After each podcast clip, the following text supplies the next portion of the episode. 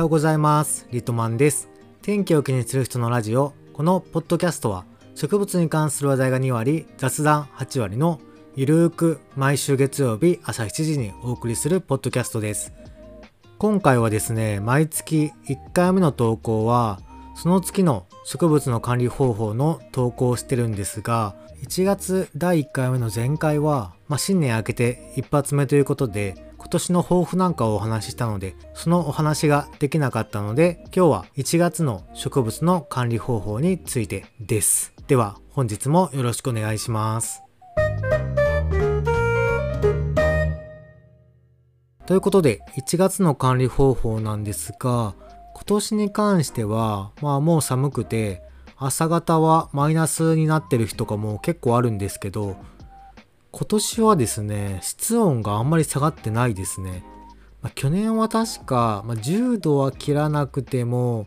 まあ、15度は余裕で切ってて10度近い日、まあ、ギリ10度切ってるかなっていう日もあったんですけど、今年に関しては暖房設備がない書斎でも最低15度を下回ったことがないです。まあ、これおそらくなんですけど、あの LED ライト今年はたくさん使ってるので、その LED ライトの熱で結構室温が温まってるのかななんて思っていますがどうなんでしょう実際。あとは暖房の入れることの多い寝室とリビングは多分最低室温今年は20度切ってないんじゃないですか。もう夜の間は結構暖房入れてることが多いので20度切らずに管理しています。なのでなんとなく植物も夏型でもある程度まだ生き生きと育ってくれてる植物はあるかなといった感じですね。ただし、ただしですよ。もう電気代が結構大変なことになってまして、えー、っと、まあ、東京電力なんですけど、東京電力は、あの、明細がネットで見れるんですね。で、ネットで見てみると、前回検診のあった12月16以降、この今日1月7日か、今日1月や8日か、今日1月8日までの間で、もう毎週ですね、8000円ぐらい。なので、まあ、3週で2万4000円。で、今月は1月の18日が検診っぽいので、あと10日ぐらいか、10日ぐらいだったら1万円ぐらい。だから3万5、6000円ぐらいいきそうな感じがします。で、例年一番電気代高いのは、やっぱり1月2月なんですよね。12月でこれって結構やばいかもっていう感じで、ちょっと震えています。やっぱ圧倒的に LED ライトも増えて、あと暖房をつけてるからだと思いますね。それでかなり電気代がいってるので、まあちょっと1月2月下手したら4万はざらに超えるんじゃないかなと思っています。ああとこれ電気代だけの話なんですけど、あの、外のビニールハウスは灯油使ってるんで、灯油が月に2回ぐらい18リットル買ってますね。だいたい2000円ぐらいだから4000円ぐらい。なんで、今月は3万5000円として、まあ灯油代4000円として、まあ4万円ぐらいやっぱいっちゃいますね。なので、かなり電気を消費して、この室温を保ってるっていう感じです。まあなので、そんなに寒くはなってないので、あの、まず書斎に置いてる、まあ、ちょっとグラキリスとか、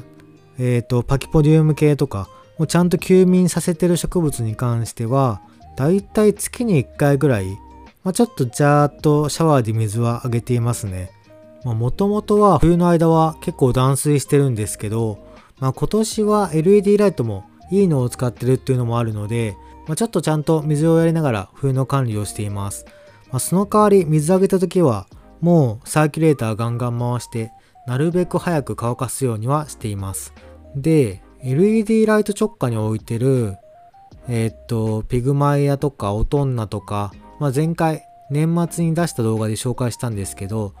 あのパネル型の LED 直下に置いてる植物は、もうガンガン土乾いたら水あげてますね。なので多分2日、3日に1回ぐらいは水あげてるんじゃないですかね。まあ、それぐらいの頻度で水をあげても、全然今成長してるので、なのでやっぱ確実に冬も開墾植物楽しめるようになってきましたね。いや、めちゃくちゃ嬉しいです。あと、休眠してる植物でも、干木系パキプスとかデカリーとか、あとコミフォラとかブルセラとか、そのあたりの干木系に関しては、ちょっと頻度を上げて2週間に1回ぐらいの水やりをしています。2週間に1回ぐらいの水やりで、鉢底からポタポタと出るぐらいかなの水やりです。なので、ジャバーっとシャワーでは上げていません。それぐらいの水やりをしています。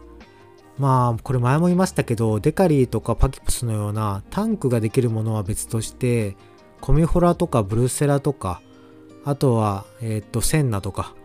ああいうのは結構細根なんですよね。その細い根ってやっぱり冬の間もしっかりと水あげないと枯れちゃうので、休眠していたとしても、2週間に1回ぐらいは、まあ、ちょっとパキポディウムに比べると高頻度で水をあげた方がいいんじゃないかなと思います。まあでも何度も言いますが、今年はあんまり室温が下がってないので、まあこういう管理してますが、例えばビニールハウス、今ビニールハウスは暖太郎っていう暖房を入れて、だいたい寒くて5度下回らないかなぐらいを維持できてるんですけど、ビニールハウスに入れてる植物はもう10月、11月ぐらい以降は一切水あげてません。やっぱりね、全然ビニールハウス内乾かなくて、もう一切水をあげずにほったらかしです。なので結構ユーフォルビア、南アフリカのサブサに強いユーフォルビアとかは、もうだいぶ水切れ起こしてるなーっていう感じですが、あの辺多分もう少し水あげなくても耐えれると思うので、まあ、そのまま行きたいなと思っています。で、そのビニールハウスの中に入れてる冬型の開墾植物もあるんですけど、まあ、それも水やってないんですね。ただやっぱりだいぶしなってしちゃってるので、冬型、まあ一般的に寒い時の方が元気な植物に関しては、ちょっと夏型に比べると、まあ、やっぱり気温が低くても水はある程度の頻度であげた方がいいんじゃないかなと思っています。まあ、冬型の体感温度って、まあ、結構人によってバラバラなんですけど、あのチレコドンとかは結構寒さに強いなっていう感じはします。オトンナの方がどちらかというと、まあ、ちょっと温度上げてあげた方がいいかなって思います。なので自分の中でオトンナは5度ぐらい。でチレコドンは、まあ、0度も耐える植物もしかしたらいるかもしれません。ただうちの場合は大事な冬型は全部屋内に入れちゃったので、屋内に入れた冬型植物、なんと部屋があったかすぎるのか、もうちょっとそろそろ紅葉して休眠に入り出した植物が出てきたりしてて、まあ、ちょっとどうしようかなという感じです。なので冬型の植物に関しても管理をしている温度に合わせて水やりの頻度を変えていった方がいいのかなと思います。以上が1月の植物の管理方法でした。まあ、2月は多分そんなに変わりないんですけど、まあ、2月はもしかしたらもう早くもちらほらと芽吹いてきてる植物が出てくるかもしれません。そうなってきたらまた管理方法を変えなきゃいけないので、まあ、2月は芽吹いてきた植物をどう春まで維持するかみたいなところのお話になるかなと思います。また2月も最初の投稿の回は2月の植物の管理方法のお話をしたいと思うのでよろしくお願いします。で、年末に投稿した YouTube の動画で去年2022年買ってよかった植物ベスト5っていうのを投稿したんですけど今回はですね YouTube ではなかなかできないネタとしてポッドキャストでは2022年買ってよかったものベスト5のお話を後半ではしようかなと思います。まあ、なかなかちょっと YouTube はね、植物ネタから離れちゃうと非常に投稿しにくいんですけど、まあ、ポッドキャストはもう雑談8割なので、今回は2022年に植物以外で買ってよかったものベスト5聞いてください。ではもう早速ですが、2022年買ってよかったもの第5位。LG34 インチワイドモニター。いや、このワイドモニター、えっ、ー、と、動画でももう書斎を作れますっていう動画で紹介してると思うんですけど、いや、買って本当に良かったです。今まではノートパソコンの小さな画面で動画編集とかしてたんですけど、まあ、このワイドモニター買ってから明らかに動画を編集するスピードだったりとか、あとは更新頻度って上がったと思います。去年3月に立て続けにめちゃくちゃ動画を更新した時があって、それはもうこのモニターを買ったからできたことだと思っています。なのでこの LG34 インチワイドモニターは本当に買ってよかったなと思える製品でした。買ってよかったもの第5位が LG34 インチワイドモニターでした。そしてどんどんいきます。第4位。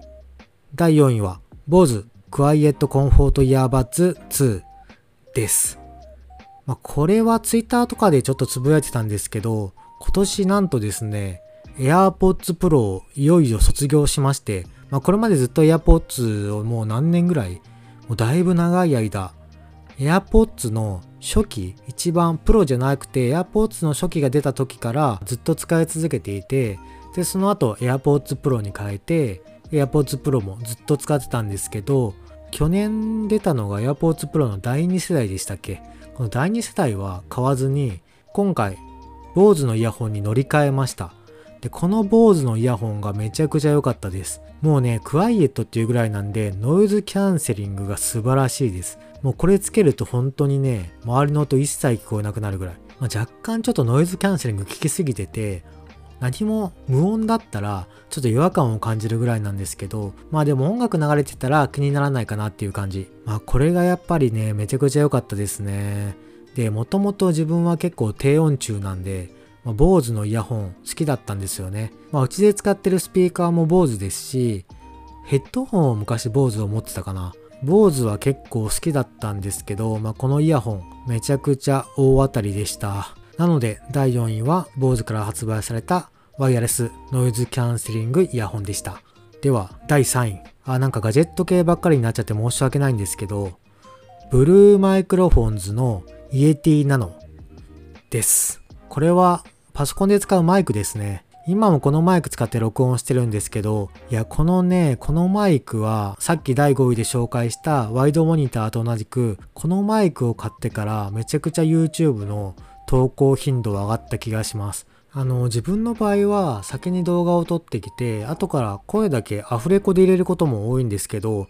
まあその時にね、どのマイクを使おうかってこれまでずっと悩んでいて、あの、いろいろ試しました。iPhone で録音してみたりとか、あとは Amazon で安いマイク使ってみたりとかしてたんですけど、なんかやっぱりホワイトノイズが乗っちゃったり、声がこもっちゃったりして満足いくものがなかなかなかったんですよね。で、ちょっと奮発して、もうマイクもいいもの買おうかなと思って買ったのが、このイエティナノっていうマイクだったんですけど、まあこれは本当に買って大正解でした。まあなのでこのマイクを買ってから本当声を録音するものに関しては一切ストレスがなくなったので買ってよかったもの。第3位がブルーマイクロフォンズのイエティナノでした。そして第2位。第2位が M1 の MacBook Air。いや、こう考えたら去年結構ガジェットにお金使ってますね。この M1MacBook Air は M2 を買おうかすごい悩んだんですけど、まあ多分 M2 買ってもそんなに自分の今作業内容だったら活かせないかなと思ったので、整備品で M1 の MacBook Air をお得に買いました。まあ、ちょうど買った時期が MacBook が値上がりした時期だったので、いや、タイミングミスったなと思ったんですけど、まあ整備品だったんで結構お安く買えてよかったです。まあでもこれがあったからグッズのデザイン作ったりとか、あとは 3D プリンターの 3D データ作ったりとか、めちゃくちゃ役立ってます。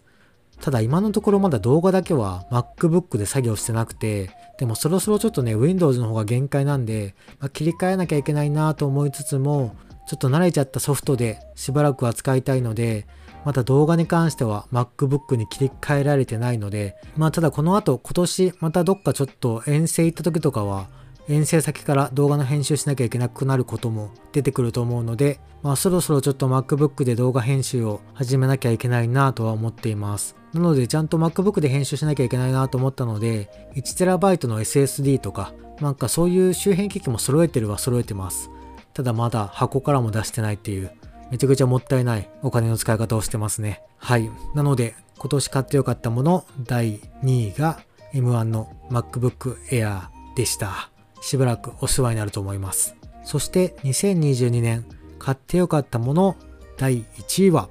ノンフライヤーです。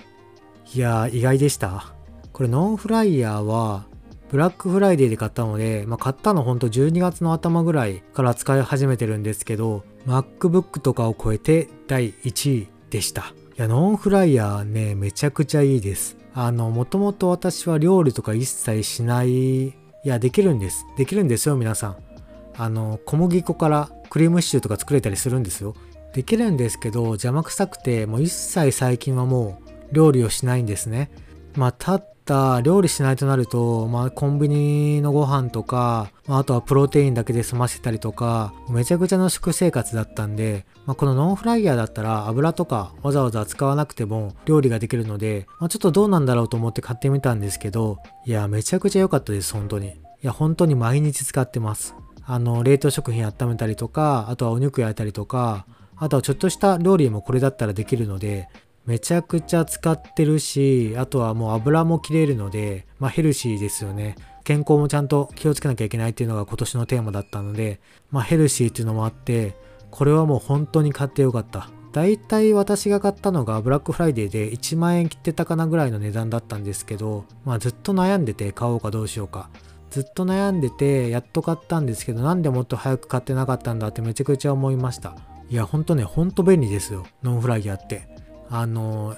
例えば仕事から帰ってきてじゃあもう冷凍食品とりあえずノンフライヤーにぶち込んどいてでもうあとは自動でスイッチ入れておいてシャワー浴びて出てきたら完成してるみたいなことができるとねいや本当にもうこれ買ってよかったというかめちゃくちゃタイパーにつながってますね。なので2022年買ってよかったもの。第1位は圧倒的第1位がノンフライヤーでした。いや植物全然本当に関係なくてすいません。ガジェットですらないという。はい。まあ、あとは他にもたくさん紹介したいものがあるんですが、まあ一応ちょっと話し出しちゃうとキリがなくなっちゃいそうなので、今回はベスト5ということで、第5位から第1位までお話しさせてもらいました。皆さんも2022年買ってよかったもの、どんなものがあったでしょうかよろしければまた教えてください。というところで本日もそろそろお別れの時間です。天気を気にする人のラジオ、また来週の月曜日朝7時にお会いしましょう。リトマンでした。バイバイ。